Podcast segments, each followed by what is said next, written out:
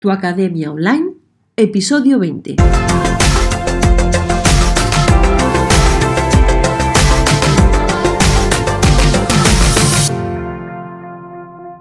Bienvenida a tu Academia Online, el podcast en el que hablaremos de cómo puedes vender y entregar tus infoproductos sin volverte loca con la parte técnica.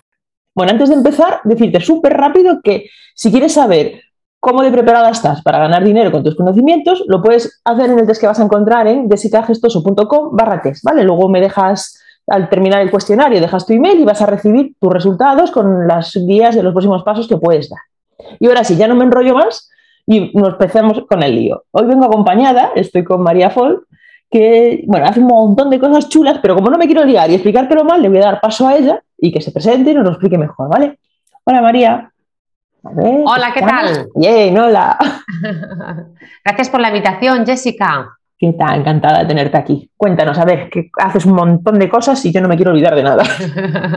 bueno, sí, tengo una vida online, luego también una presencial, pero bueno, está todo unido. Yo soy artista, educadora artística y asesora educativa para familias y escuelas, pues formada en comunicación y crianza positivas y especialización un poco en todo lo que son pedagogías de la creatividad como Waldorf y vivo pues en, Reggio Emilia, aunque soy de Barcelona, vivo en Reggio Emilia, Italia, y también estuve un tiempecito en Nueva York. Así que nada. Culo inquieto. Pues sí, hija pero bueno, así yo siempre digo, mira, como resumen, eh, mis dos grandes pasiones son el arte y el estudio del ser humano, con lo cual todo lo que tiene que ver con crecimiento personal, incluso cuando hablamos de niños, ¿no? El poder aprender cosas a la vez que tienes niños o alumnos, ¿no? Pues yo creo que esto podría ser las dos características más importantes de mi trabajo. Vale, genial. Y bueno, a ver, porque tú tienes una relación especial con el mundo online, que, no eres del todo fan de Entonces, ¿cómo, cómo te organizas para, para, preparar toda la parte, ¿no? Para separar lo que es el mundo online del mundo presencial y, cómo lo tienes un poquito organizado? Sí, la verdad es que tengo una cabeza un tanto extraña, en el sentido de que a veces planifico incluso cosas a muy largo plazo. Eso tiene pros y contras, ¿no? Porque eso que a veces se aconseja, apúntate ideas para que no se te pasen. Yo, no, yo el problema es que tengo tantas ideas escritas en la lista de espera que necesitaría tres vidas enteras para hacerlas, ¿no? Pero sí, no me causa un problema, digamos, el, organizar, em, el tener una doble vida, entre comillas, ¿no? Porque ahora que, eh, pues desde la pandemia estoy plenamente, ¿no? Dentro del, del mundo online, em, a veces planifico las cosas teniendo en cuenta, pues por ejemplo, si hago un taller de arte, vamos a dar un ejemplo, ¿no? Voy a hacer un taller de arte con niños presencial, recojo esa experiencia, la documento y yo sé que luego ese trabajo puedo compartirlo en un curso online, por ejemplo, para profesores. Es por darte un ejemplo así como muy, muy concreto, ¿no? Con lo cual, no solo no es ningún problema, sino que en realidad es un círculo virtuoso eh, que para mí es eh, súper cómodo y, muy interesante además, ¿no? Porque tiene viva, digamos, mi experiencia en primera persona, el hecho de poder hacer cosas en persona, que sí que llevo muchos años yo como antes del mundo, del mundo online, como maestra de arte, ¿no? Y, en fin, que llevo toda mi vida trabajando con estos temas. Pero el hecho incluso de tenerlo vivo ahora, para mí es una ventaja realmente. Así que no es ningún problema, todo lo contrario. Genial. Porque aparte, bueno, ahora ya llevamos ya año y pico de lidiando con la pandemia. Tú al principio, como, claro, cuando tuviste que pasar y, cerrar, ¿no? Todo, eso, ¿cómo, ¿cómo, lo viviste? ¿no? ¿Cómo, ¿Cómo, fue? Bueno, ¿me voy corriendo al online o, cómo hiciste? Pues la verdad es que, em, claro, también mi proceso ha sido interesante, ¿no? Porque mucha gente que se encontró, ¿no? Con tener que hacer el cambio, fue como un cambio brusco. Madre mía, entonces pues se encontró, pues, ay, tengo que hacer un blog, tengo que hacer esto, tengo que hacer lo otro. Entonces yo me encontré en una situación un tanto particular. Y es que em, mi presencia en el mundo online comenzó eh, pues hace 10 años de una manera súper discreta porque abrí un blog eh, sobre temas de maternidad dentro de la, eh, del marco de una ONG que, bueno, pues fundé en Barcelona. Y esa fue mi primera experiencia divulgativa. Siempre he estado haciendo divulgación de una manera o de otra, pero nunca en nombre, no lo había hecho en nombre personal. El cambio lo di cuando vivía en Nueva York, que mi hija tenía tres años, y empecé a darme cuenta realmente de, la importancia de poder divulgar, ¿no? De seguir divulgando, de seguir conectando cosas que iba aprendiendo. Y entonces fue cuando decidí comenzar a diseñar un blog. El blog lo conseguí comenzar a publicar cuando mi hija tenía seis, cuando llegué a Italia, Es decir, que cuando llegó la pandemia yo ya llevaba varios años escribiendo artículos, ¿vale? De una manera, pues no tenía tampoco ninguna prisa, sí que había oído hablar de los infoproductos y sabía, o lo tenía como ya cada vez más claro, que quería comenzar a realizar servicios online. De hecho, algunos asesoramientos ya los había comenzado a hacer, incluso había llegado a organizar eh, pues viajes para maestros para que vinieran a Italia utilizando las redes sociales eh, para divulgarlo. Entonces me fue, dije, madre mía, pues esto resultará que se puede hacer, ¿no? Pero claro, lo del tema de los cursos lo dejaba como para lo último porque suponía, como tú bien sabes que has estado ahí, ¿no? Enfrentarme pues a toda esa, ¿no? ese agujero negro, ¿no? De mi ignorancia tecnológica pues que no me permitía dar el salto, ¿no? Entonces la pandemia me, cogió en ese punto, ¿no? Pues con un blog que igual tenía 100 artículos publicados, con la experiencia de recién, hacía un año y medio, dos máximo, de haber abierto Facebook, o sea, imagínate que ni lo tenía, ¿no? de haber empezado a utilizarlo para eh, promocionar algunos servicios, que en este caso pues eran los viajes educativos, ¿no? Formativos que organizaba para maestros, con lo cual, pues bueno, eh, tenía que dar el salto para hacer concretamente un infoproducto que fuera formativo, que fuera grabado, que fuera, bueno, pues que tuviera sus entregas, etcétera. Y ahí llegó Jessica. yo dije, Dios mío, esto, ella abrió su comunidad justo en, el, en ese momento y algo me dijo, eso fue diciembre, bueno, o sea, final de año, mm. y algo me dijo que yo tenía que apuntarme a esa comunidad, de esas cosas que uno hace intuitivamente, y me apunté a esa comunidad porque dije, mira, iré poco a poco aprendiendo, poco a poco. Bueno, ya lo sabéis todo, que en febrero, yo vivo en Italia, en el norte de Italia además, mm. pues empezó todo lo de la pandemia y, claro, dije, mira qué bien que ya estoy en la comunidad de Jessica. Sí, fue, justo ahí. Y, justo. Sí, sí, enganchó todo bien. Y, bueno, pero ahora ya estás, eh, o sea, ya grabas tus talleres, creas tu, tu, cosa, lo distribuyes. ¿Cómo haces un poquito esa, esa organización? Porque eh, hay mucha gente que se piensa que para ponerse a vender tiene que crearse una mega academia, invertir en una página web, meter muchos plugins, contratar a alguien. ¿Tú cómo lo tienes hecho todo de una manera mucho más sencilla? entonces, eh, ¿cómo lo tienes para, contar a la gente, ¿no? que, se entere que no hace falta que volverse loco y que, bueno, poquito a poco se puede ir creciendo? Cuéntales un poquito tu, proceso de, bueno, pues ya sabemos que tienes el blog, ¿no? Donde vas, mm. la gente va llegando, te va conociendo, ya llevas, además te tienes, la ventaja de que ya llevas muchos años de trayectoria, entonces te entra mucha gente por ahí. Y, luego ahí, ¿cómo sigue, ¿cómo sigue la cosa? ¿Cómo es tu proceso de venta y de entrega y todo eso? Sí, pues mira, em, realmente las herramientas que voy adquiriendo informáticas son pocas, pero intento sacarle el máximo partido. Es decir, yo me planteo qué puedo hacer con lo que voy aprendiendo y como para poder realizar cursos con esas herramientas. La primera que, fue importantísima fue el Filmora, ¿vale? Para grabar, que es un, un editor de vídeo que vamos, que yo lo utilizo hasta para grabar podcast, ¿eh? O sea, yo cuando aprendo una herramienta intento utilizarla hasta su máximo, ¿no? Potencial. todo el, proyecto, el todo, provecho, todo, sí. todo, el, digamos, todo el provecho. Y, Filmora me resultó eh, sorprendentemente muy fácil de, utilizar, muy intuitivo y, bueno, luego pues eh, las presentaciones, lo que hago es grabarme ¿no? en vídeo eh, con, em, con, presentaciones que son infografías que dialogan, que, son resúmenes ya de lo, que, de lo que estoy exponiendo, con imágenes, etcétera, no que son imágenes propias, la gran mayoría, y que las realizo pues con otro programa que ha sido otro, otra plataforma, otra, ¿no? otra aplicación que para mí ha sido importante, que es Canva. ¿vale? Mm. Entonces, con estas dos, solo con estas dos, puedo grabar el contenido, editarlo y prepararlo. Lo siguiente que hago es, eh, a través de Vimeo, eh, colgarlas en un espacio seguro, solamente privado para las personas que accedan, bueno, que compren el taller. Em, ¿Qué más aplicaciones? Entonces, para que la gente lo compre, podrían pagar incluso con transferencia, no, no sería necesario ni siquiera tener un botón de pago, pero utilizo PayPal, que es la que me ha sido más sencilla, sobre todo porque tiene un servicio de apoyo pues realmente que me, ha demostrado cuando ha habido algún problema de una calidad extraordinaria, y aunque, bueno, tal vez puede ser más caro que otras, pero de momento estoy ahí. O sea, botones de pago, ¿no?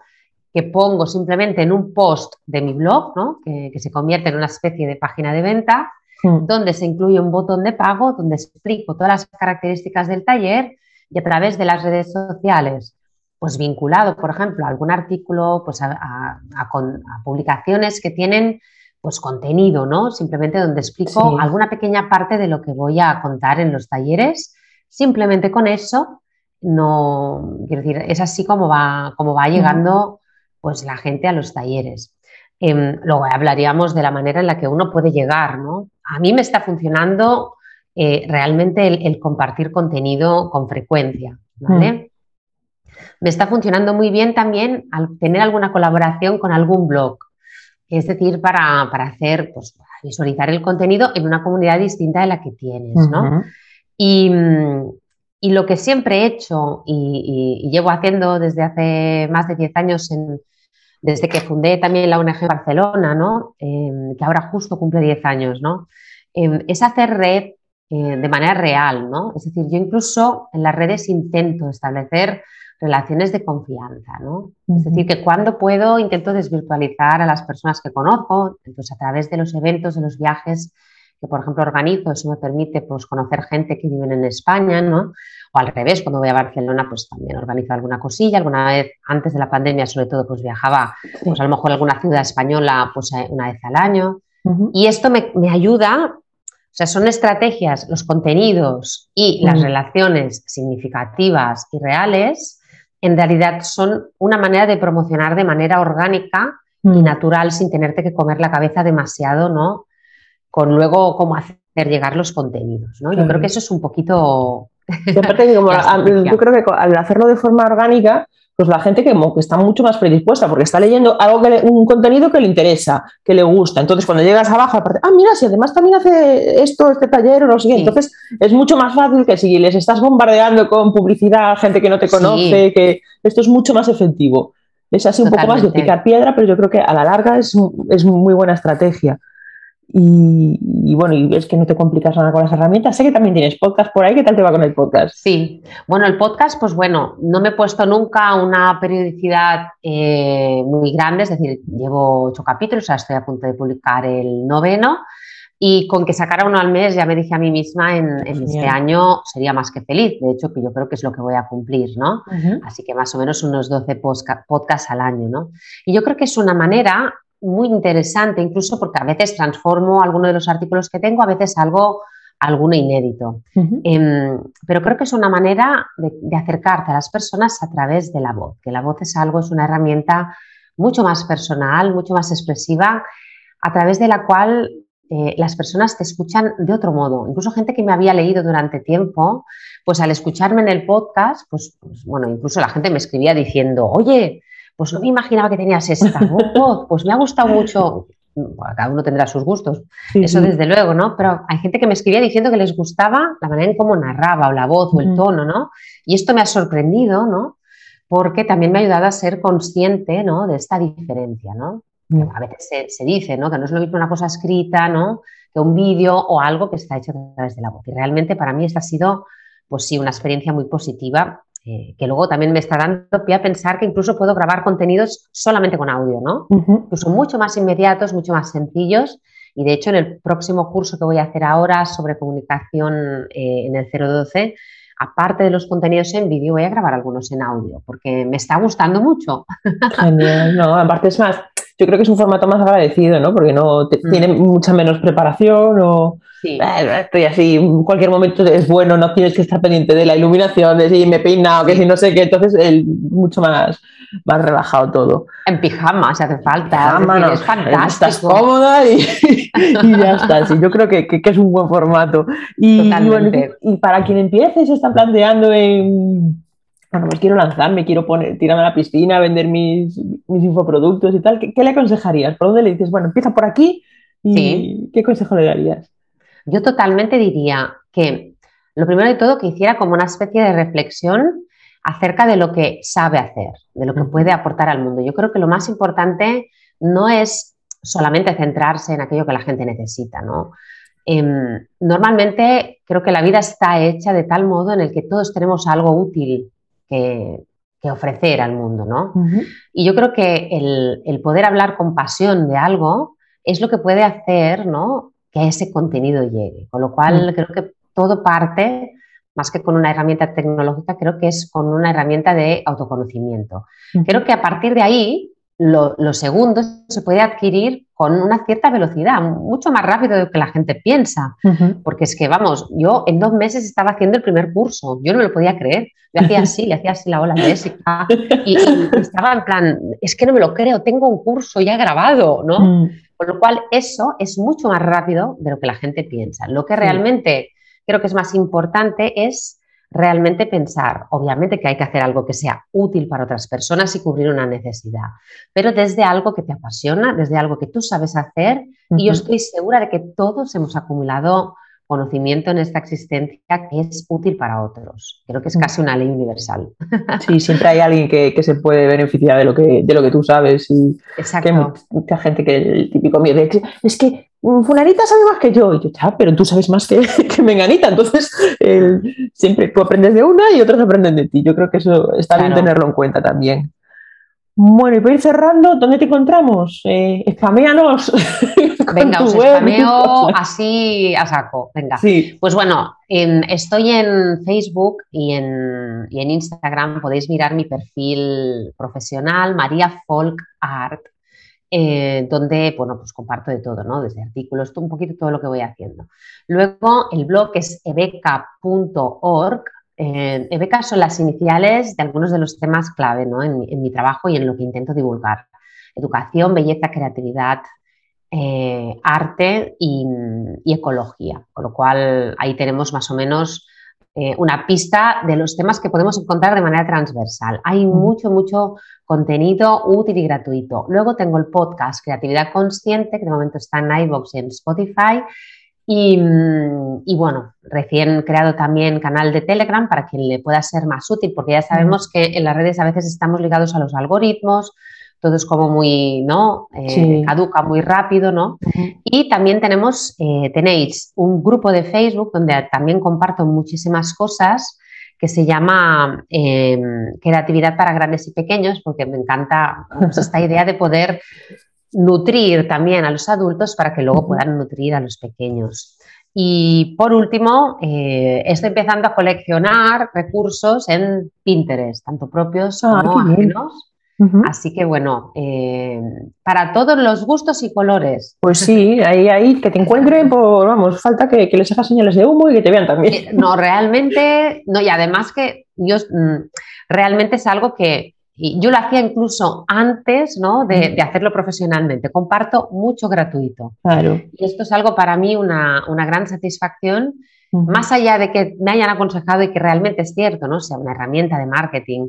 Para mí es un gran placer y lo hago con mucho gusto. Apenas tengo tiempo, eh, pongo cosas en, abierto, con lo cual aprovechadlo. Bueno, pues hasta aquí hemos llegado. Muchas gracias por estar al otro lado. Y, bueno, ya sabes lo que toca ahora. Si te ha gustado, bueno, primero te pasas por las webs, las redes sociales de María y todas esas cosas. Y luego, si quieres, compartes, dejas una reseña y bueno, nos vemos en el próximo episodio. Un besote.